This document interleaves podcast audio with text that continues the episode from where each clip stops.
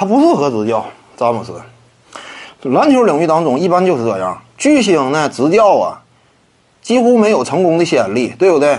有些观众一整就提，那当年大鸟拉里伯德那不就是挺成功吗？他也只是挺成功，执教几年打个季后赛而已。你要说争冠的话，没有这种先例。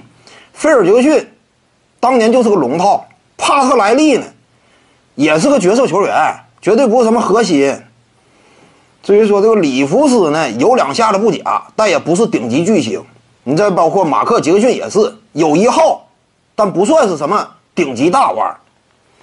你像这个里克卡莱尔啊，德克诺维斯基讲话了，当年在绿衫军板凳席上，他就是末端给伯德递水的，这话有点过分。作为一名球员呢，如此说自己的主帅，但是客观事实嘛，卡莱尔也得是笑脸面对。这当年确实这样嘛？卡莱尔就是板凳末端的这么一个存在，所以呢，你就这个角度参考啊，篮球这项运动，看来啊，尤其在顶级的 NBA 联赛这个环境之下，由于没有先例，你说詹姆斯趟这趟浑水值得吗？我来了，我也拿不了冠军，或者说这种概率很低，我何必呢？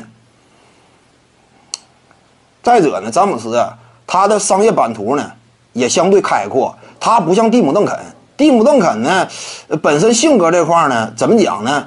有点跟诺维斯基相似，就他俩对于商业代言的乱七八糟的，不会投入那么过多的精力。你像这种呢，整个生活呀，相对比较单向化的这种巨星呢，哎，他不是说没有可能，啊说我愿意来执教。诺这个邓肯他有可能做出这种决定，但是像勒布朗·詹姆斯这种，像曾经啊科比·布莱恩特这种。他们因为呢，整个视野呀、眼光放的特别开阔，今后退役呢，那就是在商场想要争取有一番作为。比如科比啊，当年也是以呃投资人的身份，也有过几笔成功的投资嘛。你再比如魔术约翰逊呐，啊，地产呐，其他各种产业的经营啊，做的有声有色，资产甚至积累的，据我了解啊，差不多仅次于迈克尔乔丹嘛。所以，勒布朗·詹姆斯，我估计啊，未来应该会向着商业大亨这个角度发展，当个主帅呢。我估计他不会干。各位观众要是有兴趣呢，可以搜索徐静宇微信公众号，咱们一块聊体育。中南体育独到见解就是语说体育，欢迎各位光临指导。